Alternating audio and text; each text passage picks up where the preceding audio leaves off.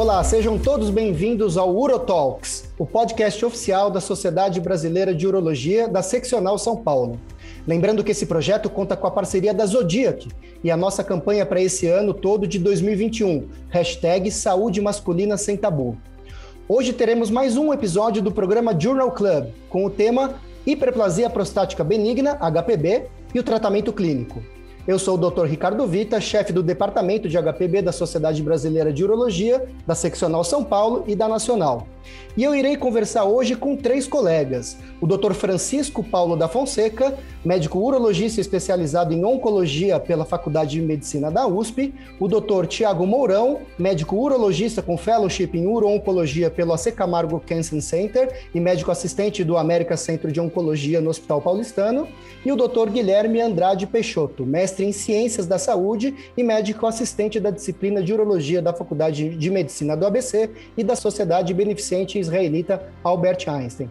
Bem-vindos, Francisco, Tiago, Guilherme, deem as boas-vindas aí para os nossos ouvintes. Olá, Vitor, obrigado pelo convite. É um prazer estar com vocês aqui hoje discutindo esse tema. Muito legal essa reunião, uma reunião que pode passar conhecimento para os nossos colegas urologistas, já que a nossa especialidade é tão grande e muita novidade vem acontecendo a, a todo momento. É um prazer estar com vocês. Muito obrigado. Obrigado, Vita é, pelo convite. Queria também agradecer aí ao Dr. Tiago e ao Dr. Francisco pela participação. Legal, pessoal. Como nós falamos, hoje o assunto vai ser uma, um papo sobre a hiperplasia prostática benigna e seu tratamento clínico. A gente sabe que a HPB é muito corriqueira no nosso na nossa rotina prática de consultório, mas mesmo assim existem é, algumas nuances que a gente precisa sempre é, reaprender e fortalecer para a gente possa fazer uma, uma abordagem é, de excelência para os nossos pacientes. A, a, HPB é a quarta doença crônica mais prevalente no homem adulto, atrás apenas da hiper, é, hipertensão arterial sistêmica, diabetes mellito e depressão, e isso denota a extrema relevância por ser uma doença crônica e progressiva que a gente tem em, em manejá-la da melhor forma possível, e inicialmente, geralmente, o manejo é clínico. Então, para isso, a gente vai trazer algumas é, algum, alguns artigos para discussão que levantam algumas ah, novas considerações que a gente pode fazer em cima desse manejo. O primeiro artigo, vou pedir para o Tiago comentar um pouco, ele fala sobre o impacto da progressão da doença na traje trajetória individual do IPSS e as consequências do início de tratamento imediato versus o tardio nos pacientes com sintomas do trato urinário inferior, moderados ou graves associados a HPB. Tiago, você pode fazer um resumo do que esse artigo nos traz de informação?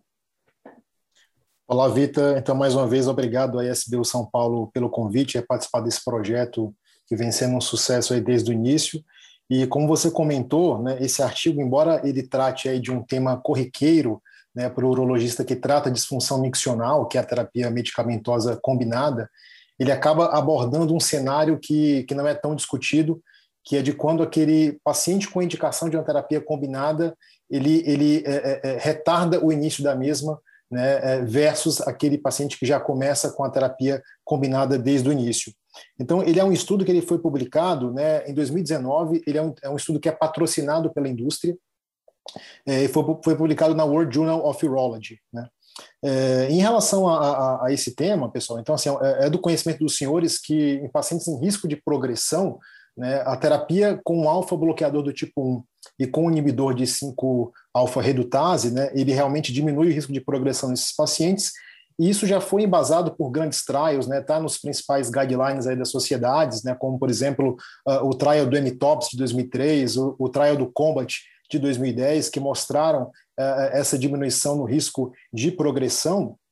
Uh, e, esse, e esse estudo aqui em questão, ele na verdade ele foi um modelo de simulação por computador que foi elaborado pelos autores, em que eles incluíram dados de seis estudos clínicos, fase 3 e 4, né? O próprio estudo Combat, que eu já comentei aqui, e outros estudos também que avaliavam aí a, questão da, da dutasterida, Uh, e, e, ele, e ele, então, no total, teve um total de 10.200 pacientes que foram incluídos. Né? A gente sabe que, que esses pacientes, mesmo com indicação de terapia medicamentosa combinada, tem muitas situações em que, seja por indicação do médico ou mesmo por preferência do paciente, eles acabam começando somente com monoterapia e apenas em algumas situações, quando a falha dessa monoterapia é que é introduzido a, a, a terapia medicamentosa é, combinada. Então, o principal questionamento desses autores é se de fato haveria algum tipo de implicação no início mais tardio dessa terapia combinada nesses pacientes com lútis moderado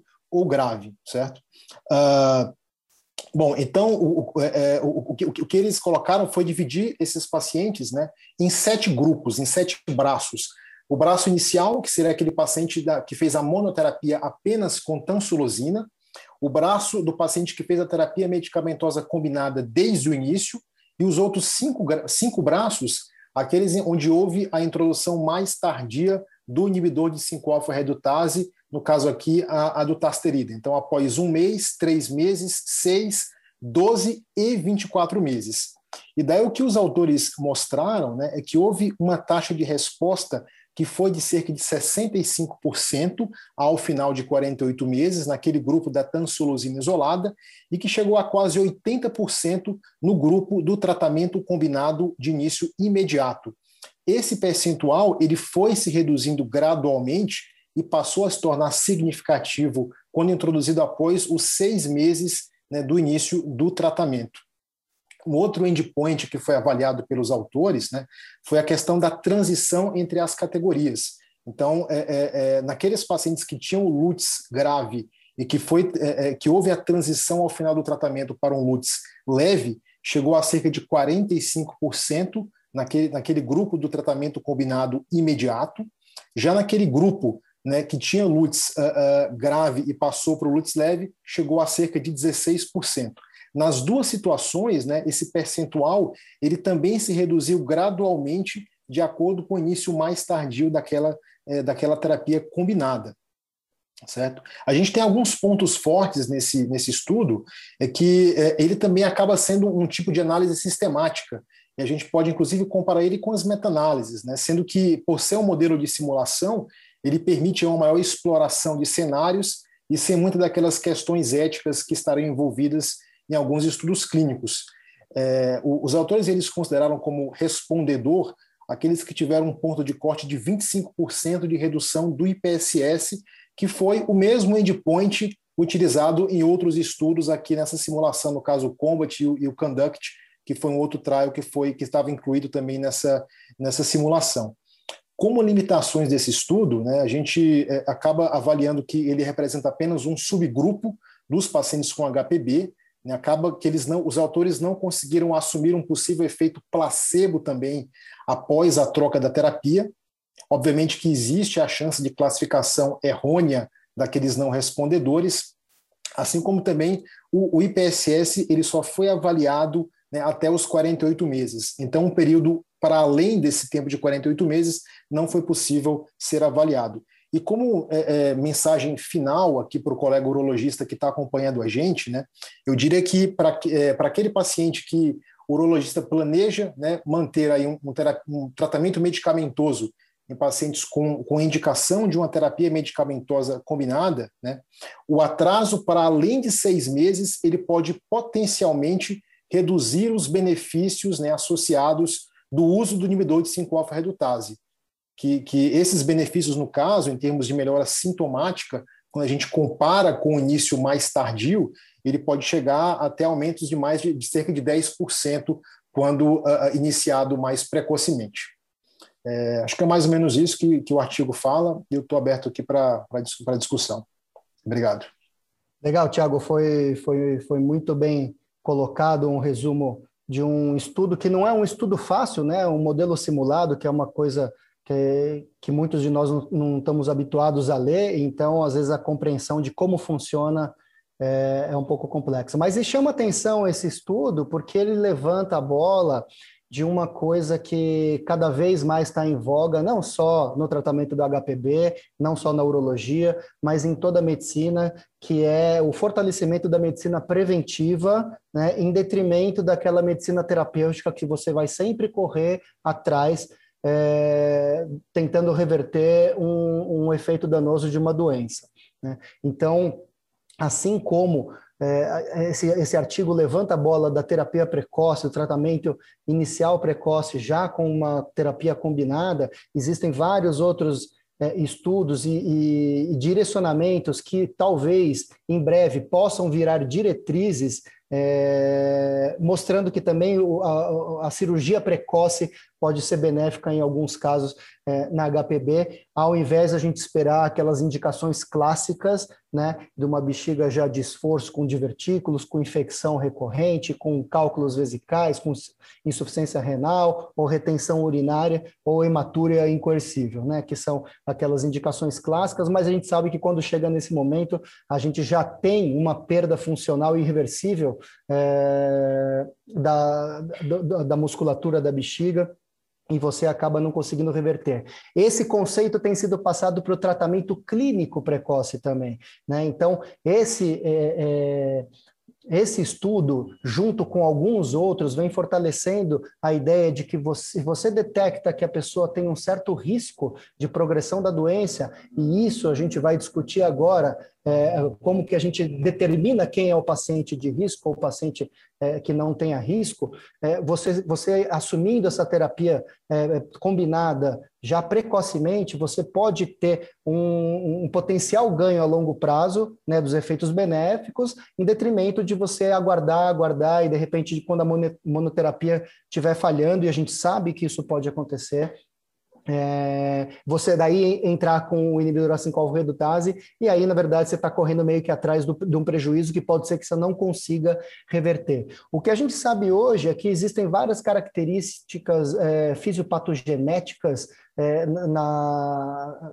na constituição da próstata que dificultam um pouco a atuação das medicações que a gente tem. A gente tem que lembrar que a gente tem poucas opções terapêuticas, farmacológicas para HPB, né? e elas focam em, em, em poucos alvos. Né? Um receptor alfa-1 adrenérgico, é, na dihidrotestosterona, ou eventualmente na 5-fosfodiesterase, né? tentando fazer é, algumas alterações é, bioquímicas que possam melhorar a performance do trato urinário inferior, mas a grande verdade é que a gente sabe muito pouco sobre a formação da HPB, ela é extremamente heterogênea, dentro de uma mesma próstata a gente pode ter características diferentes é, de, de, tecidos teciduais, né? a parte estromal, a parte glandular, as formações nodulares, as formações nodulares podem ser tanto estromais quanto glandulares, o tecido internodular, né? que isso tem uma expressão de receptores muito menor, né? então, e, e mesmo é, homens dentro da própria próstata podem ter expressões diferentes de receptor, então ele vai responder um lobo, um lobo de um lado vai responder melhor, o lobo do outro pode não responder melhor. Entre nós, homens, é, existem variações muito grandes de expressão de alfa-1 receptores, é, do próprio 5-alfa-redutase tipo 1 e tipo 2, você tem várias modificações epigenéticas com fatores ambientais que podem é, alterar a nossa toda essa morfologia, toda a expressão genética desses receptores, dessas enzimas, enfim, é uma variabilidade muito grande que pode é, impactar, é, inclusive, no tratamento da doença. E acho que o que mais, é, é, o que talvez mais corrobore para a gente ainda ter tantas incertezas é que, na verdade, a gente não tem um biomarcador para HPB. Né? O que, que a gente utiliza? A gente utiliza parâmetros clínicos. E aí eu queria é, ouvir do Guilherme o que, que ele acha que pode ser de limitação um estudo como esse, usar a trajetória do IPSS né, como determinando uh, as consequências da, da, assunção de um tratamento precoce ou tardio é, na progressão de uma doença, da, da, HPB nesse caso, Guilherme. Vitor, é, como você muito bem colocou, né, a gente hoje, esse, esse artigo traz para a gente um, uma questão muito importante na medicina hoje que se chama prevenção. Né? É, a gente, a, a, a Agora, a bola da vez é realmente a gente entender as doenças para a gente preveni-las, né? Uh, o IPSS é, é, um, já é muito conhecido, muito é, usado no mundo todo, mas a gente sabe que o IPSS ele determina realmente se a patologia está ou não presente, né? Ele não determina se a patologia ela vai aparecer, se ela tem riscos de que ela vai aparecer. Então a gente vai ali estratificar através das nossas pontuações do IPSS se ela está presente ou não e se aquilo de alguma forma está interferindo na qualidade de vida é, do paciente. Então, é, eu vejo, por exemplo, que nesse trabalho, é, tantos grupos né, que a gente tem aí de uso da tansulosina ou combinado, seja ele nos braços é, de 1, 3, 6, 12 meses que entrou, esses são pacientes que já têm a patologia bem instituída.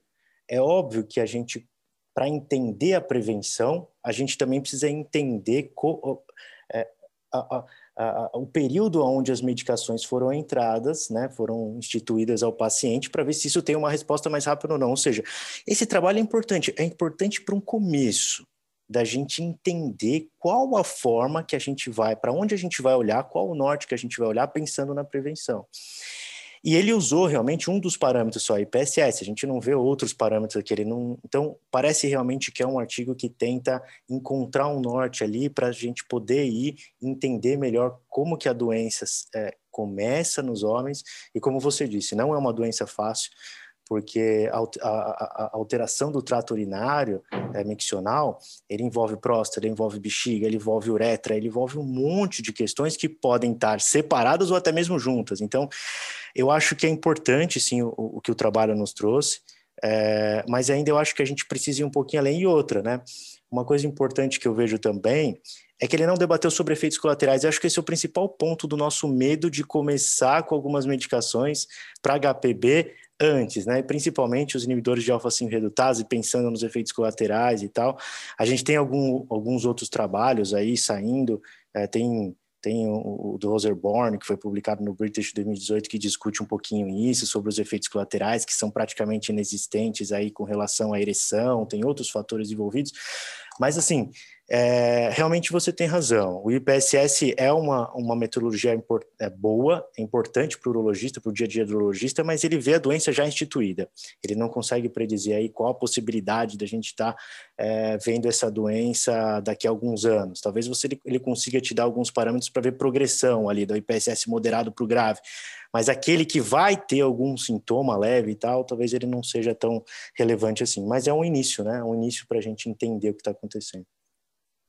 Excelentes colocações, Guilherme. Acho que é isso mesmo. Acho que eles é, abriram uma porta né, para essa ideia do tratamento precoce, é, mesmo quando ainda não tem uma doença é, instituída de uma forma tão evidente que você possa prevenir uma progressão. Mas talvez o grande questionamento seja em relação à própria utilização do IPSS como o marcador clínico, né? A gente sabe que o IPSS ele é muito subjetivo, né? E que o IPSS ele é de certa forma difícil de ser respondido, mesmo na língua inglesa, né? A, a, a tradução para validação para português ela tem que ser praticamente literal e tem que ser chancelada pela pela origem do, do, do questionário, mas o, mesmo em inglês ela, ela, é de certa forma complexa, né? Se você for ver a estratificação da quantificação, né? Porque na verdade o PSS ele mede gravidade, ele mede frequência, né? Ele mede frequência e você tem uma, uma questão ali de qualidade de vida no final.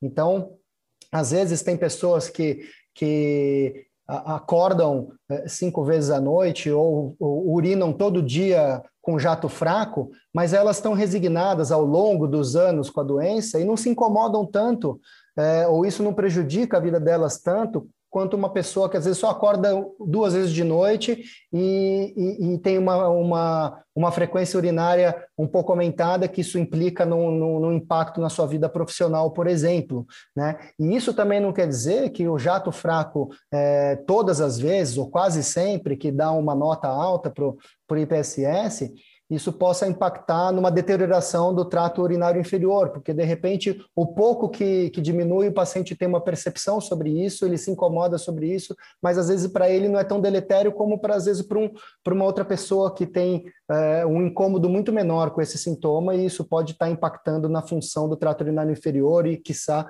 no trato urinário superior. Então, eu acho que existe uma fragilidade muito grande de você utilizar é, simplesmente PSS para medir a progressão de uma doença, visto que ele é extremamente subjetivo. Se você aplicar para o mesmo paciente é, com um intervalo de um mês, você vai ter resultados muito diferentes, né? Você pode ter resultados diferentes, isso já foi, inclusive, medido e publicado.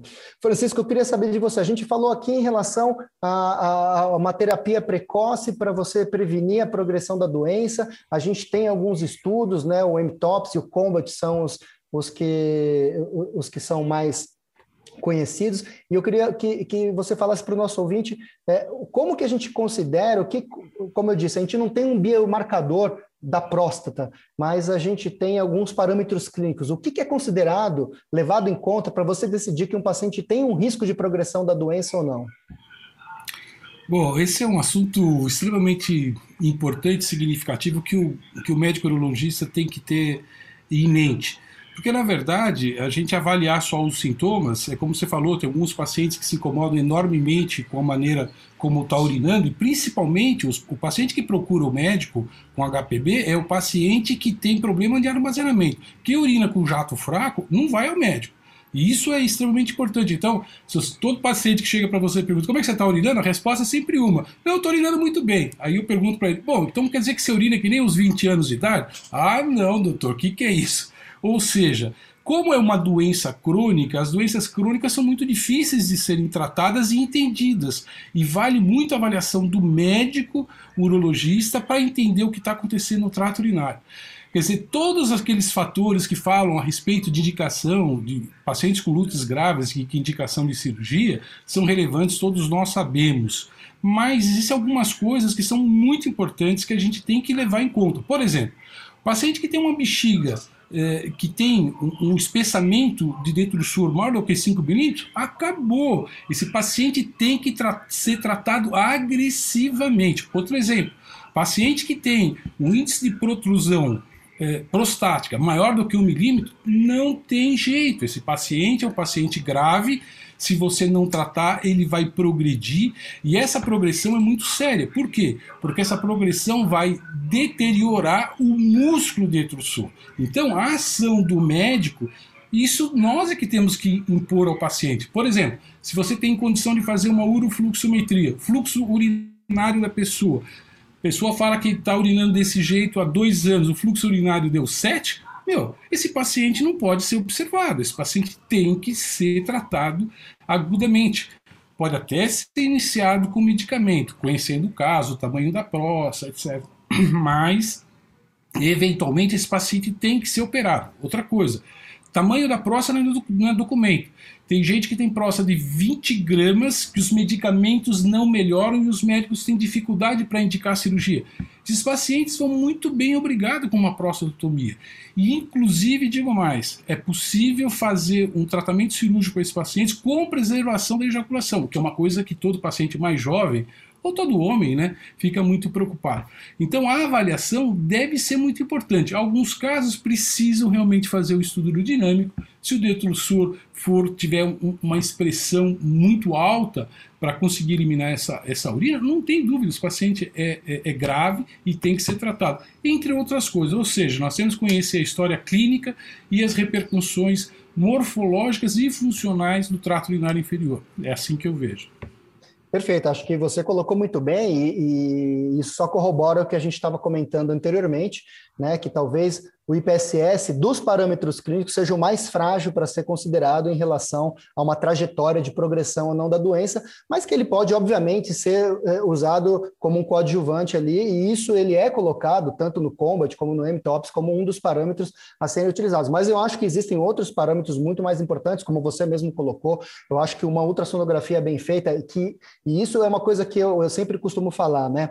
Os guidelines, né, as diretrizes, elas existem, mas a gente não tem que colocar o paciente dentro de uma diretriz, você tem que colocar a diretriz dentro do paciente, né? Então, assim, você vai usar ela como um norte, ela também serve como um norte, não como uma regra, né? Então, assim, por exemplo, nas diretrizes você não tem a ultrassonografia do trato urinário inferior como um exame é, obrigatório, né? Você tem só a medição do resíduo pós-miccional, mas é, são informações que você trouxe que são extremamente relevantes e que podem predizer que aquele paciente vai ter uma evolução negativa, né? Então, a espessura da musculatura detrusora é um dos parâmetros mais importantes também, na minha opinião, assim como a presença do IPP, né? A, a, a protrusão intravesical da próstata, que pode ser pelo lobo mediano, ou pode ser até os lobos laterais. Outro dia eu até operei um lobo anterior se protruindo, que parecia pela ultrassonografia um mediano, na verdade era o lobo anterior se protruindo. É, e isso pode trazer é, é, é, esses indícios que aquele paciente não vai evoluir bem ao longo do tempo. Você tem que fazer um tratamento, seja ele clínico ou cirúrgico, né? Você vai fazer uma, é, é, uma, uma confecção do, do, do quadro como um todo, e aí você levantou outra coisa muito importante: um quadro clínico geral do paciente, as comorbidades, a idade, tudo tem que ser levado em conta. Né? Então, a partir desse, dessa contextualização individualizada, a gente consegue é, ter uma ideia se aquele paciente vai ter uma progressão é, um risco de progressão maior do que um outro paciente que você vê que tem um, um quadro muito mais arrastado, que está tudo facilmente compensável, né? Então você vê que aquele paciente vai, ele, ele vai, vai bem, você não precisa ser tão agressivo nas suas medidas. E daí eu queria levantar é, é essa bola para o Tiago. Tiago, é, o que a gente está querendo, o que esse, na verdade, o que esse artigo está querendo levantar é a ideia de que se você consegue caracterizar aquele homem como um homem que tem fatores de risco para progressão, que você, na hora que você o examina pela primeira vez, você já detecta alguns pontos, não, não é, unicamente o IPSS, mas como o Francisco falou, alguns pontos que podem levantar é, a suspeição que esse paciente vai progredir com essa doença, é, você oferecer já uma terapia combinada inicialmente para ele. O quanto isso é factível na prática clínica. Então, é, voltando a uma coisa que o Guilherme levantou, que foi muito importante, é, como que você coloca na balança para o paciente a possibilidade dele ter uma prevenção da progressão, um efeito terapêutico melhor se você começar esse tratamento imediatamente, versus os potenciais eventos adversos que podem, que podem é, é, vir junto com essa terapia combinada já inicial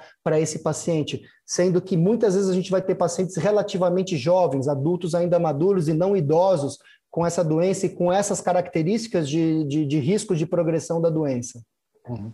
Vitor, eu compartilho de todos os comentários aí que, que vocês fizeram, e realmente, assim, uma coisa que a gente vê é que após o final dos anos 90, começo dos anos 2000, depois dessa avalanche de medicamentos que foram surgindo, em um primeiro momento acabou que, que reduziu-se é, o, o, o, percentual de tratamento cirúrgico, né, no caso aí na época principalmente RTU e, e, e, e, também as prostatectomias, em relação a esses pacientes, em, em, em uh, favorecendo aí o uso do, tra do, tratamento medicamentoso. Mas de fato uma coisa que nós precisamos ficar muito atentos, né, é observar não só a questão de eventos adversos, que são relativamente frequentes nesses pacientes que usam a terapia medicamentosa, mas também naqueles pacientes que, de modo até às vezes silencioso, eles estão perdendo ali a função do trato urinário, né? talvez muitos casos que já deveriam até é, é, ter sido é, orientados a, um, a, uma terapia mais, agressiva, mais agressiva, uma desobstrução cirúrgica, e na verdade acabam que eles estão retardando né, a, a, essa preservação que a gente tanto está comentando aqui, uh, por um período de longo prazo, que no momento mais tardio, aquele paciente com mais comorbidades, mais idoso, ele vai acabar tendo que ser submetido uh, a, uma desobstrução cirúrgica em uma situação, às vezes, pior. Né? Mas, de fato, esses eventos, eles, eh, eles são graves, eles ocorrem, né? então, no caso aí do, dos alfa-bloqueadores, a gente vê muitos eh, eventos aí, efeitos vasculares, né? principalmente a hipotensão postural, a questão da vertigem, lipotímia, e no caso aí as queixas sexuais relacionadas com os inibidores de 5-alfa-redutase, é, mas de fato é uma questão que a gente tem que ficar muito atento quando indica um tratamento medicamentoso para esse paciente. Né? É, esses parâmetros que o Dr. Francisco comentou, né, ultrassonográficos, né, além da, dos parâmetros funcionais de uma fluxometria, acho que, que, merecem estar aí presentes no acompanhamento desses pacientes, não só em questão de diagnóstico, mas mesmo para acompanhar como que está sendo a trajetória de, desses casos, né? é, para que a gente não, não possa, não, não perca tempo em se, em se indicar alguma mudança de tratamento, seja ela medicamentosa ou cirúrgica. Ô, Vita, se você me permitisse, eu gostaria claro, de falar claro. uma coisa, já que nós estamos falando com os colegas de todo o Brasil, que eu acho extremamente relevante, que é muito pouco falado.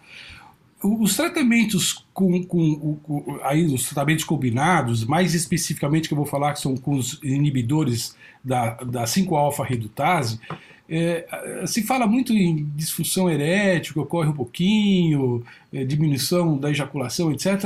Mas isso aí é o de menos. Uh, o Dr. Fred Saad, eh, Saad, é um cara estudioso de testosterona eh, da Universidade de Hamburgo. E ele publicou um trabalho que eu, eu pediria para os que os colegas pudessem ler, que é extremamente educativo, que ele mostra as complicações tardias do uso crônico de medicamentos da 5-alfa-redutase. Ele causa esteatose hepática, pode causar é, é, glomeruloesclerose, ou seja, é, piorar a função renal, diminui a lágrima entre outras coisas, a, além de que ele pode induzir a um percentual maior de pacientes que se tornam diabéticos com o uso dos, bloquea dos receptores dos é, é, os receptores da 5-alfa redutase. Então, eu acredito que esse uso crônico, a gente vem falando no mercado, ah, usar quatro anos, meu, os efeitos desses tratamentos ocorrem, na maioria das vezes, entre 8 e 10, 12 meses para esse medicamento, porque senão o paciente vai ter uma, uma esteatose hepática, uma infiltração gordurosa, e a gente vai falar que é por conta do diabetes dele ou porque ele ganhou peso. E na verdade é porque a dihidrotestosterona não está atuando na célula hepática, e isso é causa de esteatose. Muito obrigado. Além disso, tem até alguns relatos de câncer de mama no homem, né? Também que podem ser decorrentes, inclusive de pacientes que saem de estudos por conta desse tipo de efeito. Mas é uma balança que tem que ser colocada, né, Francisco? Porque a gente sabe que, é, de uma forma ou de outra, por enquanto, do que a gente tem disponível, é a única classe de medicamento que pode, de alguma forma, brecar a progressão da HPB, diferentemente dos, das outras medicações que são mais sintomáticas, é, mas isso a gente vai chamar atenção aqui para o nosso próximo tema. Eu, a gente vai falar agora sobre a tadalafila, a gente falou sobre a terapia combinada de alfa-bloqueador com inibidor da 5-alfa-redutase, que são as duas primeiras medicações, como o Tiago falou, que surgiram na década de 90.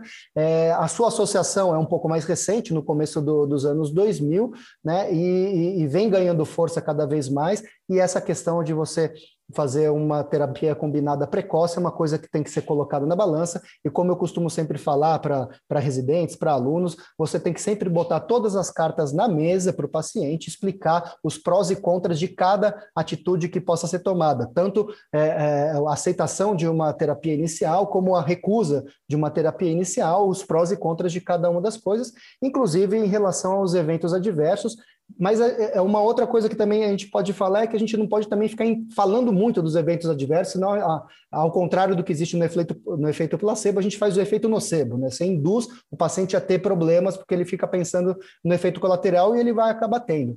E uma coisa que se levantou bastante, tanto pelo Francisco como pelo Tiago, é, pelo Guilherme, foi em relação à disfunção ejaculatória, disfunção sexual, que essas medicações podem trazer, essas combinações podem trazer. E a gente tem uma, uma terceira classe de medicamento que a gente utiliza hoje para HPB também. A gente tem, na verdade, somente uma medicação que é aprovada para uso para HPB, que é a tadalafila, que são os inibidores da 5-fosfodiesterase.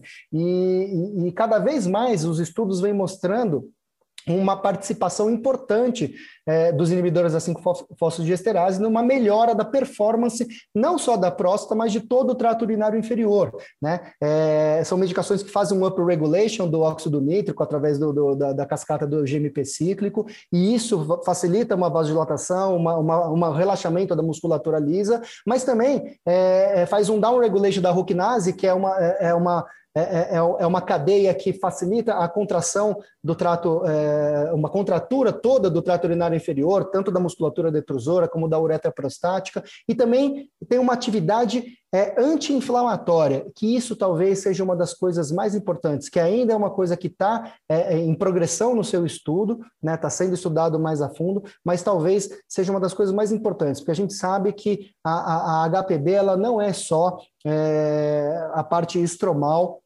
e a parte glandular. A parte pró-inflamatória é extremamente importante na gênese e na progressão da HPB. Então, uma droga que consiga, de uma certa forma, interferir nesse processo inflamatório crônico e progressivo, talvez seja uma droga que tenha que ser olhada com, com, com mais cuidado, com mais carinho. Né? E diante disso, a gente traz esse novo artigo, porque o que a gente tinha eram, eram, eram vários estudos mostrando o impacto clínico do uso da, da, da, da fila na HPB, e a gente sabe que isso é, é, tem, tem uma certa controvérsia, alguns estudos mostrando um benefício relevante, outros estudos mostrando um benefício não tão grande com, com o uso da tadalafila, e ela era utilizada mais como uma possibilidade de tratar os pacientes que tinham disfunção sexual, disfunção ejaculatória, do que propriamente dito no efeito terapêutico dela. Mas a gente tem aqui um estudo que a gente traz, que é o impacto objetivo da tadalafila nas funções de armazenamento e esvaziamento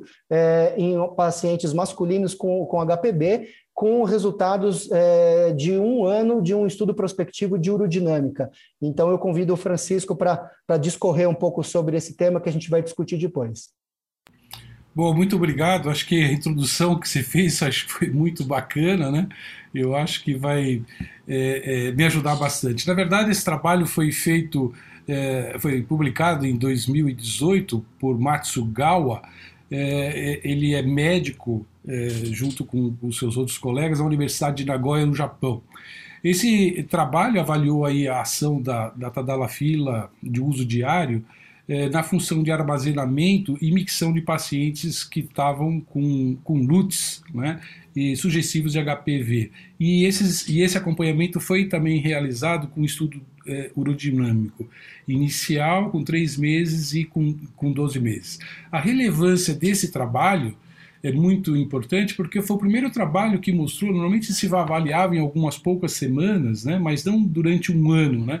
Então foi um trabalho que é bastante significativo para a comunidade urológica. Como nós dissemos, o HPB é tratado com as drogas, com os bloqueadores alfa-adrenéricos, os, inibidores da 5-alfa-redutase e as próstatas maiores que 40 gramas, com o uso combinado desses medicamentos.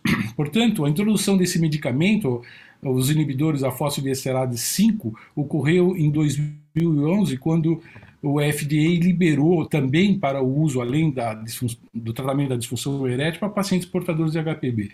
Por que, que isso funciona?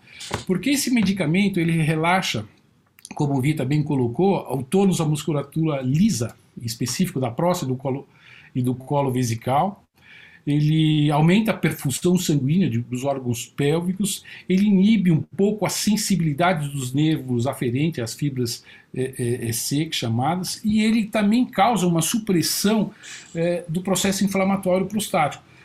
O HPB é uma doença crônica cuja base inicial é uma inflamação, tá certo? É, quem foram os pacientes que entraram nesse trabalho? Foram os pacientes com idade maior que 50 anos, pacientes com score de sintomas eh, moderados e graves e que tinham o score de sintomas de qualidade de vida maior que 3, portanto, estavam aborrecidos pela maneira como estavam eh, urinando. Pacientes com próstatas acima de 25 gramas, o fluxo máximo de todos os pacientes teria que ser menor que 15 ml por segundo e também a, a urina residual menor que 150 ml. Foram avaliados 94 pacientes que completaram esse um ano de segmento. Vejam vocês que 20% desses pacientes eram diabéticos. A gente sabe que diabetes é uma doença que provoca uma, uma hipertrofia prostática muito Uh, uh, mais importante do que as pessoas não diabéticas, os pacientes hipertensos, ou seja, que vivem com um sistema é, isquêmico é, sistêmico e 36% desses pacientes eram dislipidêmicos. Portanto, pacientes é, caracterizados com já de um risco pelas suas comorbidades de base. A idade desse, de, desse estudo dos pacientes, a, idade, a média da idade foi de 70,7 anos, ou seja, bastante elevada. A gente sabe que acima de 70 anos de idade as próstatas normalmente eh, progridem mais do que as idades inferiores. É, a, a, média do volume prostático foi de 45,5 gramas. O, P, o IPSA, vejam vocês, é um pouquinho alto, 3,4. O IPSS, a média do, do IPSS foi 19, sendo que a metade, mais ou menos, desses pacientes tinham um IPSS acima de 20. E urodinamicamente, 71%, 71 dos 94 pacientes estavam é, eram caracterizados como pacientes com obstrução infravesical é, clara. O que aconteceu? Esses pacientes foram avaliados no pré-operatório com três meses e com um ano. Todos os fatores miccionais, o IPSA total, o IPSA miccional de armazenamento, de qualidade de vida e mesmo a hiperatividade da bexiga, todos eles diminuíram significativas na avaliação de 3 meses e de 12 meses. Quando avaliados pelo aspecto urodinâmico, houve uma melhora é, um tempo mais demorado para que o paciente apresentasse é, o primeiro desejo miccional, a capacidade dessa bexiga melhorou, todos esses fatores são de ordem significativas. A qualidade do fluxo, por exemplo, inicial era 7,2, foi para 10,1.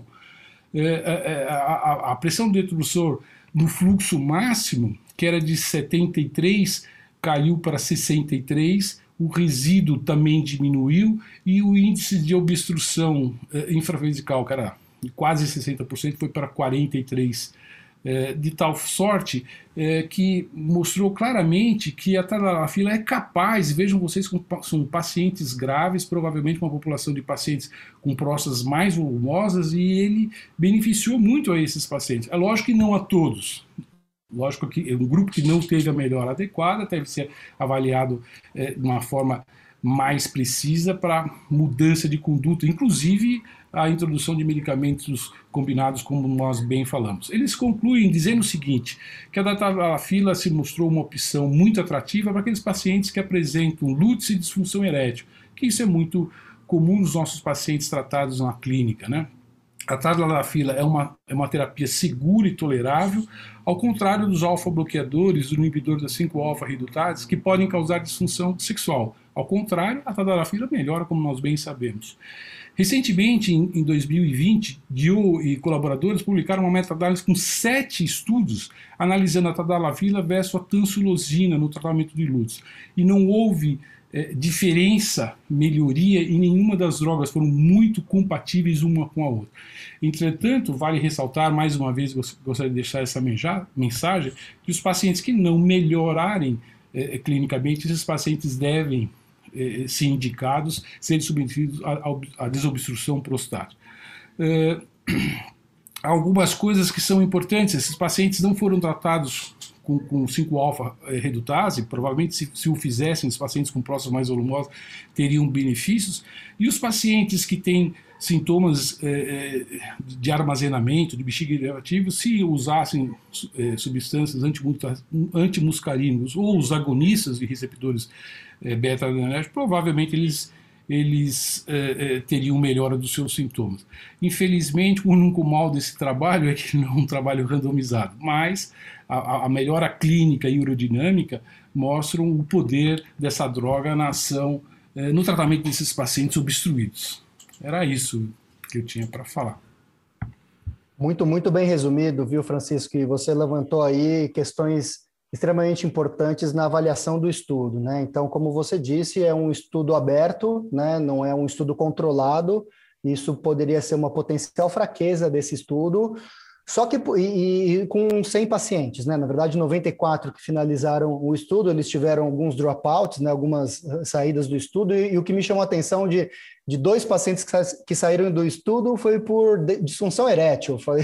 Eu fiquei pensando como que pode ser um paciente tomando tadalafila ter disfunção erétil por conta da medicação, né? Abandonar o estudo por conta é, de disfunção erétil. Mas, enfim, é, voltando para o foco, é, por outro lado, é uma avaliação urodinâmica, né? E diferentemente dos estudos que existiam prévios, a gente já tinha dois estudos prévios de urodinâmica com 12 semanas da utilização da tadalafila, né? Um, um dessa própria equipe de Nagoya, né, japonesa, que eles devem ter uma liberalidade de comitê de ética muito grande para fazer urodinâmica a cada 3, 6, 9, 12 meses, né?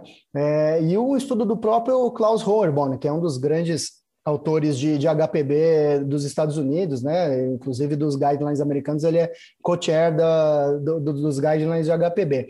Mas, enfim, é, agora a gente tem um estudo de um ano né, do efeito da tatalafila com urodinâmica. E, e, um estudo urodinâmico, ele tira um monte de vieses né, de seleção, de, é, de não ter controle, né, porque é, é uma coisa muito mais objetiva e não tão subjetiva, né, são parâmetros um pouco mais objetivos.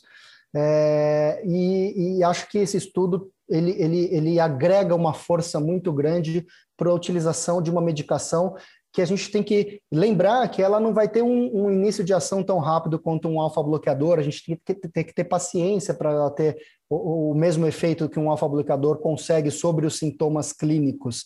Mas eu queria ouvir do Guilherme o que, que você o que, que você consegue extrair de importante nesses resultados, tanto dos parâmetros clínicos utilizados quanto dos parâmetros urodinâmicos que foram apresentados, em comparação ao tratamento das, das classes que a gente tem é, já mais usualmente na nossa prática, que são os alfa-bloqueadores, principalmente, é, e os é, inibidores da 5-alfa-redutase. Vitor, eu achei muito interessante o artigo, né? Porque é realmente é, a, tadalafila, no caso que foi avaliada aqui, não é um, um, um, medicamento que a gente pensa em entrar como primeira classe, né? Para um tratamento de, de principalmente por HPB. Mas se a gente for olhar os resultados, é, como o Francisco observou, é, a gente tinha grande porcentagem de pacientes com IPSS severo e também com diagnóstico urodinâmico de obstrução intra, intra, é, infravesical clássica. E eles tiveram a maior resposta deles é, do uso da tadalafila neles, nesses pacientes.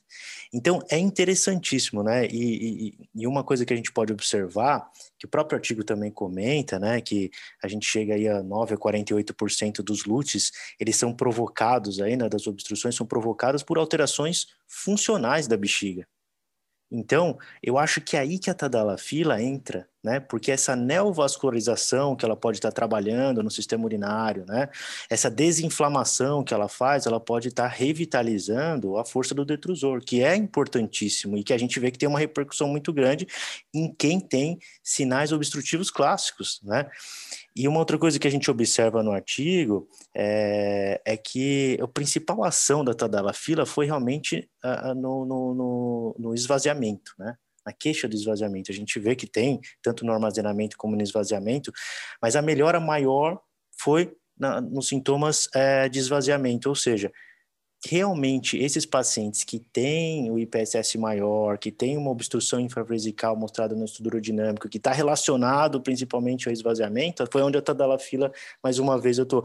Então é interessantíssimo. E eu, eu achei assim, talvez seja é, um, um, medicamento que a gente tem que levar muito em consideração, mas é como você observou, né? O, o, o, esses medicamentos, eles atuam a longo prazo. A gente não vai pensar eles atuando como, por exemplo, os alfa-bloqueadores, que são muito mais rápidos. Uh, eu tenho até uma ideia aqui que talvez eles escolheram três meses como primeiro uh, urodinâmica, pensando né, que demoram-se três meses para toda a fila fazer um efeito interessante no, no, na, na, questão erétil, então talvez isso também se repercute na questão urinária. Então, eu acho que essas são as observações que eu poderia falar do artigo que me chamaram muita atenção. Né? Então, é, torna-se um medicamento interessante, e não só para casos leves, mas para os casos mais severos também. Legal, Guilherme. Acho que você levantou a questão bastante interessante dessa comparação e, e o, que, o que chamou atenção é que é, é a consistência né, desses resultados urodinâmicos, e novamente, reforçando, são resultados de um ano do tratamento, ou seja, os resultados não só se perpetuaram, como eles até melhoraram em relação ao que tinha de resultado com três meses. Né? Eles melhoraram num prazo maior, e isso denota que é um tratamento que pode estar tá agindo sobre aquelas causas inflamatórias de má vascularização, né, de isquemia crônica que a HPB vai, vai provocando. E os resultados são comparáveis aos, aos do alfa-bloqueadores, né? São as porcentagens muito semelhantes de, de melhora urodinâmica né, nesse longo prazo. E daí, eh, Tiago, eu queria ver com você o que, que você acha em relação a isso que o Guilherme estava levantando, de, de, de, ter um olhar um pouquinho mais aberto para a utilização né, da, da tadalafila nos pacientes com HPB, considerando que a gente tem feito diagnósticos cada vez mais em pacientes mais jovens, né, uma vez que a conscientização, a educação populacional tem aumentado, a procura é, com os cuidados, os cuidados preventivos têm sido maiores, a gente tem, como a gente levantou no primeiro artigo, a ideia de que a gente vai começar a prescrever mais medicação para mais homens mais jovens, né? E é uma grande preocupação em relação às disfunções sexuais, tanto erétil quanto ejaculatória, é, as medicações para HPB. E a tadalafila se vê aí como uma, uma alternativa viável, e a gente vê aí uma comprovação é, terapêutica né, do, do seu efeito, e também, como o Francisco colocou na apresentação, é, você tem uma contrapartida que não, não prejudica a, a função sexual desses homens. Como você enxerga a possibilidade, inclusive, de fazer a associação né, de um inibidor da 5-fosfodiesterase com um inibidor da 5-alfa-redutase é, em pacientes que se apresentem com um, um quadro é, de LUTs, né, decorrentes da HPB, que precisem ser tratados imediatamente, mas que exista também um risco de progressão. Uhum. É, eu acho que os resultados desse estudo eles são bem promissores, né? De fato, a gente na, na prática clínica a gente acaba é, é, reservando a tadalafila né, como um, medicamento para HPB, principalmente naqueles que aqueles pacientes que também têm queixas sexuais. Mas o que esse estudo mostra, né, e até ele vai de encontro aí a algumas evidências que tinha, inclusive em guidelines, né, que só tinha melhoras mais funcionais de IPSS, é que parece que também realmente ele reduz aí, a, a, ele melhora a parte funcional, urodinâmica. Né? Inclusive ele comenta que, que as queixas né, de, de armazenamento, né, não só as queixas miccionais, elas também apresentaram melhora nesses pacientes. Né? Uh, e, e, e, a gente acaba eh, pensando que, assim, em relação ao perfil de pacientes né, que, que acabam abandonando o tratamento, né, de um tratamento combinado, seja por conta de um inibidor de, de 5-alfa-redutase que, que teve uma queixa sexual, talvez é, apresentar para esse paciente essa alternativa né, é, é, é, algo viável né, e que vai trazer benefício para esse paciente. A gente sabe que assim as combinações eu acho que também seriam algo, algo bem promissor, embora, não haja estudos que mostrem aí benefício da associação né, com, com o inibidor de 5-fosfodiesterase, só tem, acredito que estudos mais com ele de modo isolado, mas acredito que, que essa, esse início mais tardio do início dos sintomas que o Guilherme comentou, talvez é, é fosse benéfico né, para esses pacientes. Um cuidado que talvez vale a gente é, é, pensar e discutir sobre, né, é que no caso, por exemplo, de uma eventual associação aí de um alfa-bloqueador com inibidor de 5-fosfodiesterase, talvez levasse esses pacientes a ter mais efeitos é, vasculares, né, já que os dois teriam, teriam aí algum, algum efeito vasodilatador, talvez fosse algo a se pensar e a discutir mas de fato acho que estudos futuros, inclusive de um, de um prazo mais longo, né? Esse estudo já é de longo prazo, já é de um ano, mas acredito que estudos mais longos trariam mais informações e mais embasamento para a gente começar é, a colocar isso de modo mais frequente para os nossos pacientes.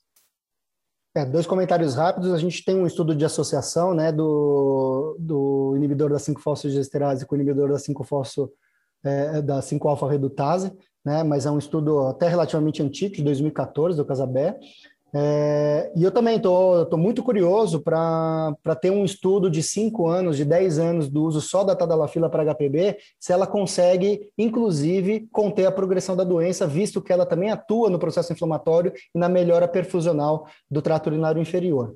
É, acho que era um papo para a gente continuar debatendo aí por muito tempo, mas a gente está com o nosso horário aí do, do, do, podcast meio no limite. A gente tem mais um, um terceiro artigo que o Guilherme vai apresentar, então, eu vou pedir para ele falar um pouquinho. Então, a gente tem os alfa-bloqueadores, que são as drogas mais utilizadas né, por todos os urologistas para o tratamento da HPB. E com o tempo, obviamente, são drogas relativamente novas, desde 1990, então a gente tem aí 30 anos de história. Com o tempo, vem aparecendo os prós e os contras é, de como, como em qualquer tratamento. Né? Você começa a ter novas informações e novas ocorrências que que, que, que são decorrentes de um tratamento de longo prazo.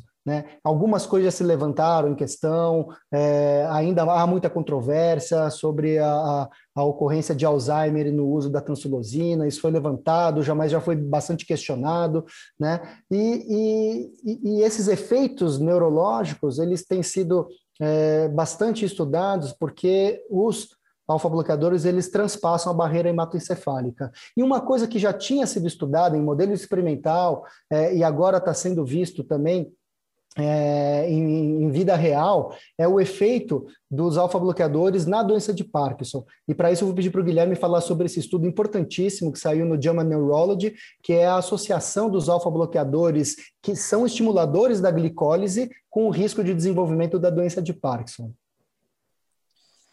Como você falou, Vitor, é um, um, estudo bem recente de 2021, né? Saiu no JAMA é, Neurology aí, do, ja, uh, do Jacob e colaboradores.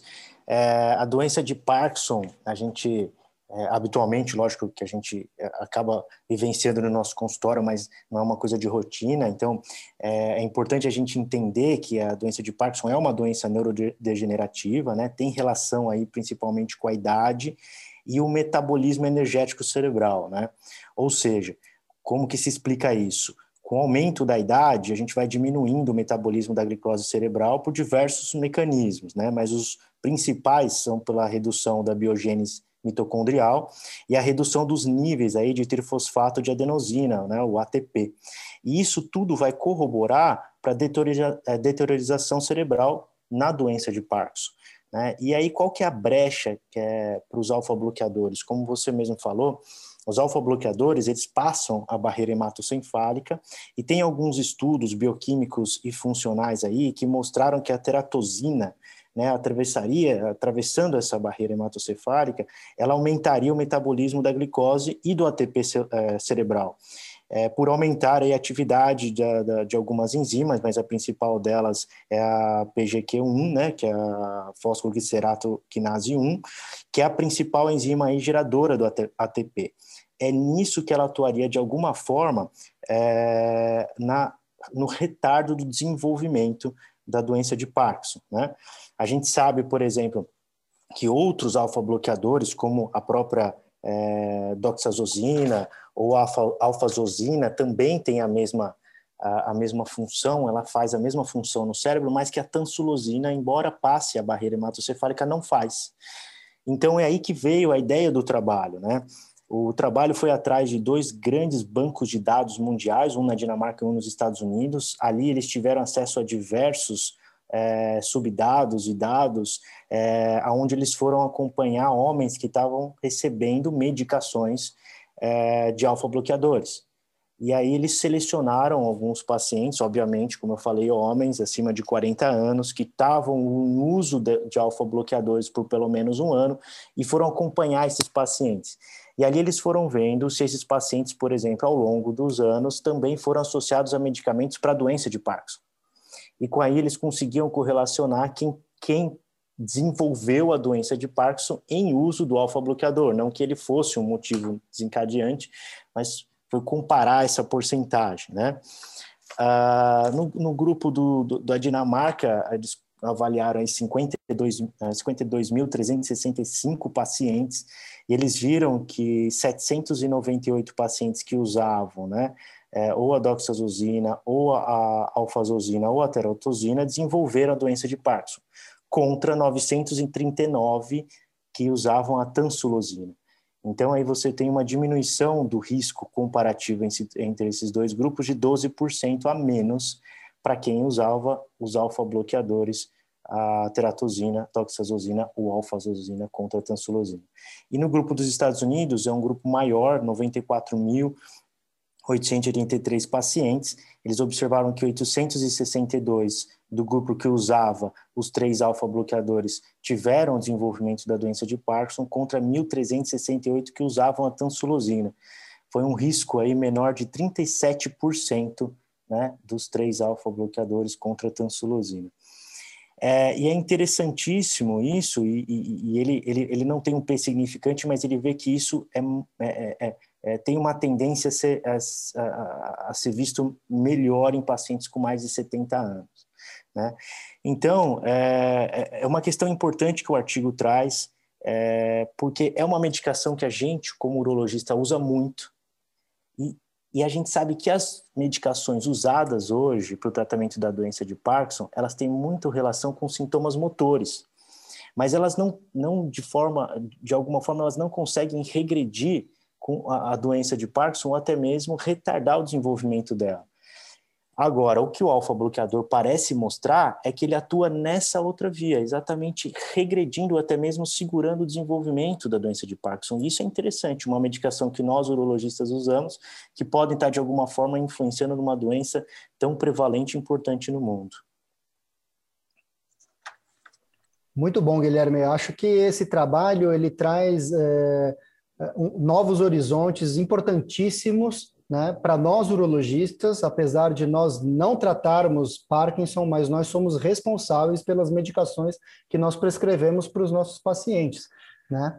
E, e, e uma vez que a gente entende que uma medicação pode deteriorar alguma coisa ou alguma medicação pode prevenir ou melhorar outra, a gente pode fazer melhores escolhas diante dos nossos pacientes. É, e, e, e, o que é positivo no nosso caso aqui no nosso mercado brasileiro é que a gente tem tanto a doxazosina, que é o alfa-bloqueador mais utilizado no nosso mercado nacional, principalmente uh, no sistema público de saúde, né, fornecido pelo SUS, né, como a alfuzosina, que a gente ainda tem o Chatral aí, que foi o primeiro alfa-bloqueador que eu usei na vida, ele ainda continua no mercado, apesar de, de ter perdido muito espaço depois da tansulosina. Né? Então, eu queria saber do, do, do Francisco, é, por mais que a gente tenha falado que hoje, cada vez mais, a gente tem feito diagnósticos mais precoces em homens mais jovens, mas ainda a maior parcela de pacientes com HPB que nós tratamos são homens idosos. Né? E como a gente consegue fazer uma balança sabendo dessas informações, Francisco, uma vez que a gente consegue agora entender que existem homens que têm já um Parkinson, uma doença de Parkinson, por mais que ela não seja uma doença tão comum, mas não é uma doença rara, né? Ou, ou que eles tenham um risco para Parkinson, né? De, de familiares, tudo com, com a doença e podem vir a, a, a manifestar essa doença após alguns anos é, ao mesmo tempo que os idosos eles têm uma questão cardiovascular que pode ser impactada e a gente sabe que é, a tansulosina nesse aspecto tem um, um, uma proteção um pouco maior no sistema cardiovascular. Como que a gente consegue fazer essa balança pensando é, nessas novas informações que foram trazidas por esse estudo, Francisco? Esse é um conhecimento novo que foi introduzido é, para nós urologistas, né, e chama atenção uma coisa que a gente pode é, minimizar o sofrimento dos pacientes mais idosos. Mas eu gostaria de chamar a atenção é, de, um, de, uma coisa bastante relevante, é, é, é que é o uso do, do, do, tratamento, do segmento desses pacientes com dificuldade miccional, é, às vezes é muito complicado. Vejam, quando vocês usam as drogas em separado, é muito difícil os pacientes manterem um tratamento por até um ano. Quando a gente usa os, os tratamentos combinados, é, é, em único comprimido, o paciente leva melhor o tratamento. O abandono do uso dos tratamentos combinados em um ano é de 30%. Se a gente, eu vou falar um dado agora relacionado a um país um pouquinho mais civilizado que a gente. Estou falando da Alemanha, estou falando da França. Uh, esses pacientes que chegam à situação cirúrgica, porque lá quem trata é o clínico, não é o urologista. O paciente não vai no urologista, vai no clínico e o urologista, e o clínico manda para o, o, o urologista para ele avaliar e eventualmente operar. Vejam como as coisas acontecem. Esses pacientes são mais idosos, têm maiores comorbidades, com mais doenças, as próstatas são mais é, é, é, é, difíceis de serem operadas, têm mais complicações em pós-operatório, apesar dos avanços é, de técnica e propriamente de tecnologia. E o que mais é interessante: 50% desses pacientes saem da cirurgia e continuam, ao, ao término de um ano, usando drogas por algum motivo de HPB. Então, eu gostaria de chamar a atenção que temos que prestar muita atenção na progressão da doença. Então, às vezes, você vê um paciente, ah, mas ele é um paciente que tem algumas comorbidades. Meu amigo, é preferível numa situação mais precoce você colocar o paciente numa cirurgia e desobstruir do que deixar postergar para que tenha uma doença do detrusor e isso não tem tratamento, o paciente acaba chegando na velhice usando é, é, uma fralda uma coisa para conter perda urinária. Então, é, o, cada caso é um caso, a gente tem que olhar o paciente é, em termos de evolução, lógico que ninguém é, é, é mágico para entender o que vai acontecer, mas se você entende bem as comorbidades, você pode entender que aquelas coisas vão alterar. Muito cuidado com síndrome metabólica e diabetes, porque são fatores que estão relacionados enormemente com a progressão da doença. Esses pacientes têm que ser olhados com muito cuidado, nada de dar um remédio à volta daqui a um ano precisa ter muita atenção, muito cuidado, porque às vezes a gente intervir explicando isso para o paciente, ele vai com certeza é, nos ouvir. Muito obrigado. Legal. Tiago, a gente teve aí mais de 150 mil pacientes avaliados, é, acompanhados por mais de 15 anos. é, por mais que tenham vários vieses que possam decorrer de um estudo observacional, né, sem comparação, de dois sistemas de saúde totalmente diferentes, é, mostrou resultados bastante consistentes, né, com uma redução aí de 12 a 37% do, do risco de progressão da doença de Parkinson com, com o uso de, de, de desses, desses alfa-bloqueadores que, que estimulam a glicólise, né, que é a terazosina, a alfusosina e a doxazosina, que é a, a, a, o alfa-bloqueador mais utilizado no nosso meio, em relação à tansulosina, que é o, o alfa-bloqueador do momento, né, que tem ganho cada vez mais espaço. É, você, você acha que isso tem alguma implicação na tua prática clínica, é, no jeito de você é, olhar uma medicação que você vai prescrever? Como o Francisco falou, tudo sendo colocado na balança, medicações de longo prazo que possam, podem postergar e deteriorar o trato urinário, como a gente falou, e depois correr atrás do prejuízo é muito mais difícil, mas pensando num paciente que vai usar né, num certo prazo, ou ele já tem o Parkinson, isso muda a, a, a, tua prática clínica, ou até pode estimular a prática clínica de um neurologista de começar a adotar a doxazosina como tratamento do Parkinson? É, esse estudo, pelo que eu entendi, ele é principalmente voltado né, para o público de neurologistas, geriatras e mesmo para os médicos de atenção primária. Né? Mas para a gente urologista, né, e que a gente, diante do fato que a população está envelhecendo, então, cada vez mais a gente vai estar tá vendo aí mais pacientes também com comorbidades né, é, é, degenerativas, neurológicas, e que podem ter associados a sintomas miccionais ou doença de Parkinson. Então, esse estudo se mostrando aí é, é viável a longo prazo e com outros estudos também confirmando essa hipótese, talvez seja um, uma, uma, um motivo para a gente, por exemplo, preferir o uso de uma doxazosina ou de uma alfusosina em detrimento do uso de uma tansulosina, por exemplo, naqueles pacientes com doença de Parkinson, com intenção também de neuroproteção, né? Uma outra coisa também que vale a pena mencionar é que existem alguns estudos, embora ainda nada confirmatório, mas que a tansulosina poderia ter associação também com demência, né? Então, às vezes, em uma população mais idosa, o idoso mais frágil, é, é uma coisa também a ser levada em consideração. Né? E ainda nessa questão é, neurológica e psiquiátrica, né, o próprio inibidor de 5-alfa-redutase, né, ele também tem associação com transtornos depressivos, né, que é outra coisa também a se levar em consideração quando a gente está é, lidando com pacientes com sintomas miccionais. Então, acredito que ainda é muito cedo para dizer que é algo que vai mudar a conduta do dia a dia. Né? A gente sabe que, que de modo geral, os, os alfa-bloqueadores eles podem ter aí é, é, uma certa semelhança em termos de eficácia, com essa diferença em, em termos de, de, de, perfil de eventos adversos, né? mas acho que é algo promissor a longo prazo, sim.